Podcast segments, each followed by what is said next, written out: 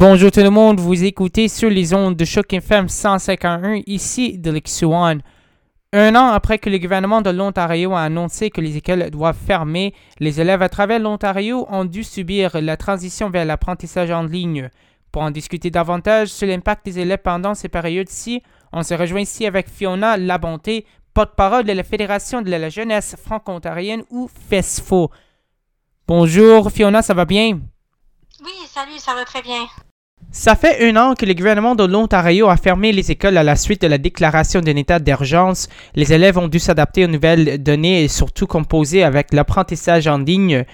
En tant que représentante d'un organisme qui défend les intérêts des élèves franco-ontariennes et franco-ontariennes, pourriez-vous dresser un bilan chiffré de l'impact de ces transitions sur la qualité de l'éducation, s'il vous plaît?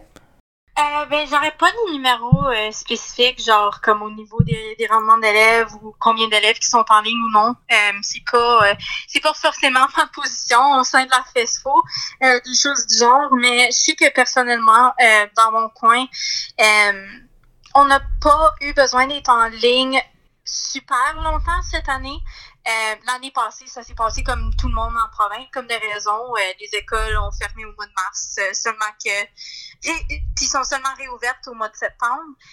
Mais ici, on a seulement eu la, une semaine après après Noël qui avait été en ligne. Mais je sais que au niveau de mes amis un peu partout en province, il y en a qui sont pas mal régulièrement en école virtuelle, puis que ça a eu un énorme impact non seulement euh, au niveau du rendement scolaire, mais je veux dire, euh, dans le fond, les élèves en ce moment, on manque un peu tous euh, les les expériences qui nous avons été promis en rentrant au secondaire. Puis je veux dire, c'est de la faute à personne. Comme des raisons, on comprend tous qu'il y a une raison que ça doit être de même, puis qu'il y a des sacrifices qu'il faut qu'on fasse pour mettre notre santé à, l'avant-plan.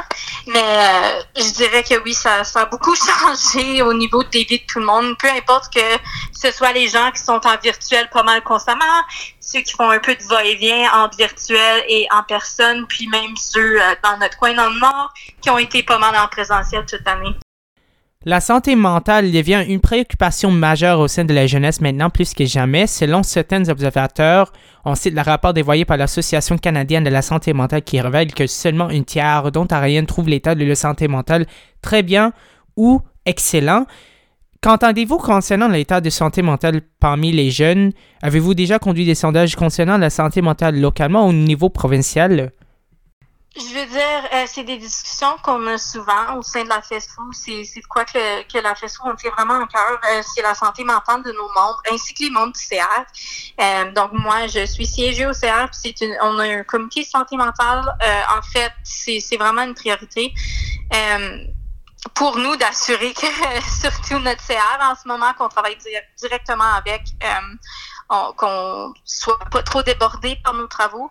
Euh, mais c'est oui, vraiment, là, euh, dans nos écoles, je trouve que la grande majorité des gens, euh, ils vont dire non, ça va pas bien en ce moment, ça va, c'est un bout que ça, ça va pas bien. puis je, pense définitivement que la COVID a eu un, un impact important sur l'état de santé mentale de plusieurs. Puis, en fait, la majorité, comme a relevé l'étude que tu as mentionnée, euh, puis, ça, je veux dire, le, le secondaire, ça a toujours été de quoi qui portait un énorme stress sur les jeunes. Ça a toujours été de quoi super compétitif. Euh, je veux dire, faut que tu aies des bonnes notes, faut que tu fasses des, des activités à l'extérieur de l'école pour pouvoir avoir un bon résumé, puis te faire accepter aux écoles. Puis ce stress-là, euh, combiné avec le fait que vraiment on a aucune des activités en ce moment qui rendait le secondaire plus plaisant. Aussi combiné avec le fait que des gens qui nous entourent, veut, veut pas, on connaît des gens qui ont eu la COVID, fort probable.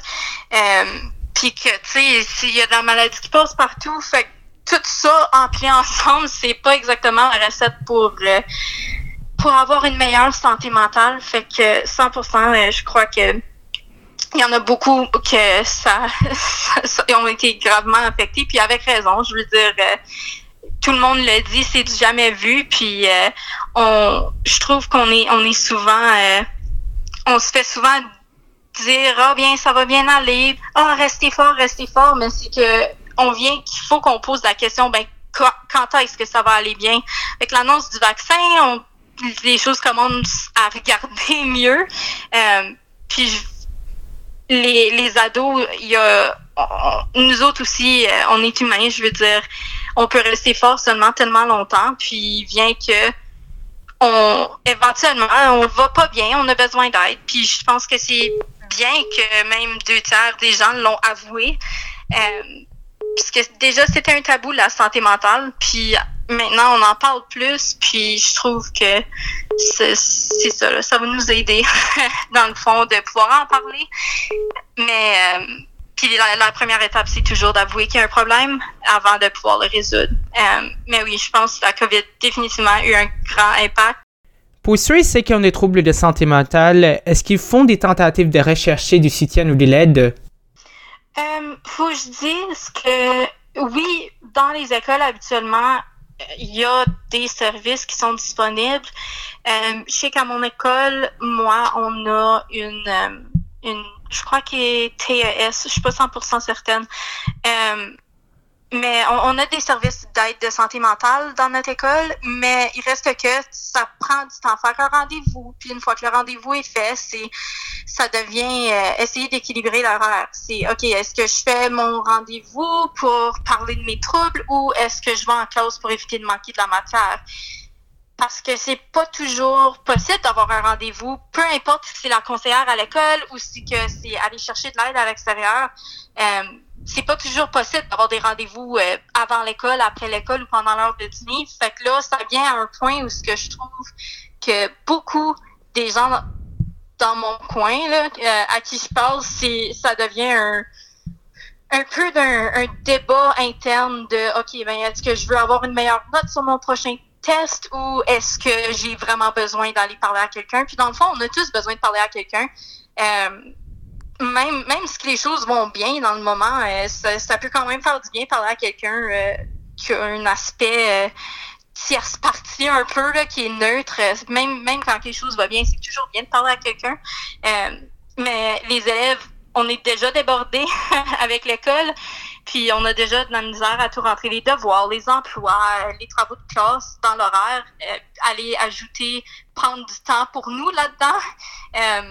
Euh, je trouve que beaucoup de, des gens de mon âge, ont, de la misère avec, euh, avec cet aspect-là. C'est de faire du temps pour nous, puis faire du temps pour que nous, on aille mieux. ça, ça peut être difficile étant donné les horaires chargés. Selon le même rapport, 36% des répondants disent que les amitiés s'affaissent, tandis que 27% des répondants disent que la vie amoureuse et intime en souffre. Comment y réagissez-vous? Je peux dire que personnellement, euh, moi, ça ne m'est pas arrivé. Je veux dire, moi mes amis syriens, on est plus proches maintenant. Euh, étant donné qu'on pense tous le même moment difficile, on est capable d'empathiser l'un avec l'autre. Euh, puis on sait tous qu'on vit des moments difficiles, puis qu'on on peut tous se supporter puisqu'on est tous dans le même bateau dans le fond. Euh, mais je pourrais honnêtement 100% voir pourquoi que ça mettrait un stress énorme sur n'importe quel type de relation, que ça soit entre amis, euh, amoureuses, entre parents, quoi que ce soit. Euh, c'est un temps énormément isolant, puis quand que tu te fais dire littéralement comme c'est illégal voir tes amis en soirée puis aller passer du temps avec, euh, ça vient que ça vient qu'à être long, ça vient que tu tu, peux texter, tu peux faire des FaceTime, mais c'est pas pareil qu'être ensemble en train de, en train de s'amuser ensemble, en train de créer des mémoires. Euh, dans le fond, les seules mémoires qu'on peut vraiment faire avec nos amis en ce moment, c'est ce qui se passe à l'école en présentiel ou sur Zoom ou Teams ou virtuel, quoi que ce soit. Euh, c'est juste, c'est pas pareil. Puis dans un temps où ce qu'on se fait dire, oui, faut que tu euh, ça vient que c'est pas juste l'isolement physique, comme genre pas voir de gens, ça vient que, tu sais, euh, il y en a beaucoup, beaucoup qui, euh, qui s'éloignent juste en général, parce que c'est pas pareil. Euh, des relations avec toi et un ami euh, où ce que l'écran euh, est entre vous, c'est du tout, du tout pareil mhm. comme être là en personne.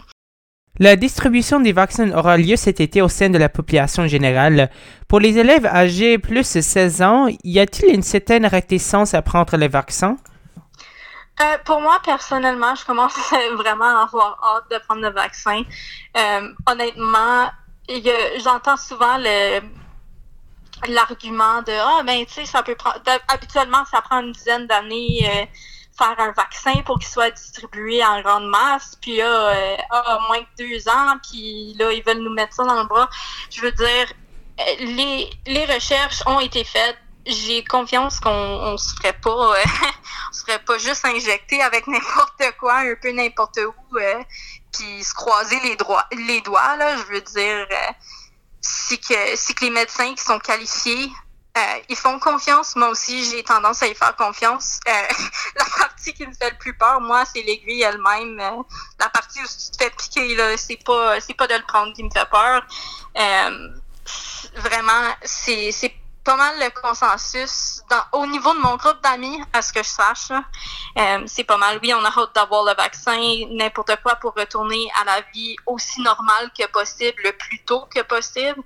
Euh, mais euh, je peux comprendre aussi un peu de un peu de peur, un peu de crainte de ah ben qu'est-ce qu'il y a dans le vaccin, quelle sorte d'effet que ça va avoir, mais euh, dans le fond, moi, je me dis, j'ai jamais posé de question de qu'est-ce qu'il y a dans mon, vaccin contre la grippe, euh, contre la H1N1. Je m'ai jamais posé de question avant. Je commencerai pas à cette heure. Euh, je veux dire, j'ai lu des papiers de des médecins qui disent oui, c'est beau, c'est sécuritaire. Moi, je l'ai pris, fait que j'ai tendance à faire confiance que ce qu'ils feraient, que ça serait, ça serait bien pour nous aussi. Quelles sont les revendications que vous faites valoir auprès du gouvernement présentement dans le cadre de l'enseignement secondaire et postsecondaire? D'accord.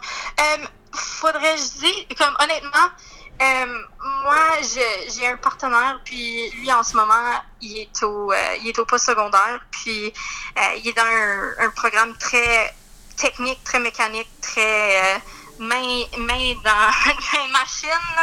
Euh, puis lui, je sais que son programme a énormément changé cette année en raison de la pandémie. Euh, des cours qu'il faut que tu fasses à main, genre soudure, bois, euh, mécanique, des choses comme ça. Je trouve que c'est surtout des programmes de même qui sont en train de souffrir parce que tu, tu peux pas tu peux pas te pratiquer à souder, tu peux pas te pratiquer à sabler du bois en ligne. Je veux dire, je suis certaine qu'il y a une application qui existe, mais c'est définitivement pas pareil que mettre la main à, à, l'œuvre. Euh, puis ça, ça, je trouve que c'est une, euh, un obstacle énormément utile. C'est les programmes de technique, même au secondaire et au secondaire, euh, les gens qui prennent des cours de genre, c'est pas pareil euh, faire des choses comme ça en ligne. Les cours de sciences aussi, je pense, il y a des gens qui se sont pris à faire des sections de bras en ligne, mais c'est que c'est pas pareil comme des raisons. Puis euh, je pense aussi au, euh, aux cours de nursing. Je suis pas sûre c'est quoi le bon terme, là, les cours d'infirmière. Eux, je vois souvent des vidéos en ligne de, de, des gens qui sont en ligne pour devenir des infirmières qui sont en train de pratiquer à donner des vaccins à des toutous avec euh, avec des, des aiguilles qui ont jamais comme tu sais que comme des, des toutous puis des aiguilles c'est pas pareil comme des raisons encore. Euh, pratique à faire des examens généraux sur des des comme des toutous des animaux de compagnie tu sais comme je trouve c'est surtout surtout les programmes techniques euh, qui en souffrent parce que c'est c'est juste pas pareil l'expérience d'être à la maison versus dans la shop ou à l'hôpital en train de faire euh, des, examens techniques. Euh, c'est juste deux mondes complètement opposés. Et finalement, auriez-vous un mot de la fin? Euh, oui, euh, je dirais que oui. je veux dire, dans le fond, je m'adresse pas nécessairement à la fast-food euh, genre au gouvernement, je m'adresse plutôt euh, aux, jeunes qui ont gradué cette année et l'année dernière. Euh, on, comprend que c'est énormément difficile. c'est définitivement pas l'idéal.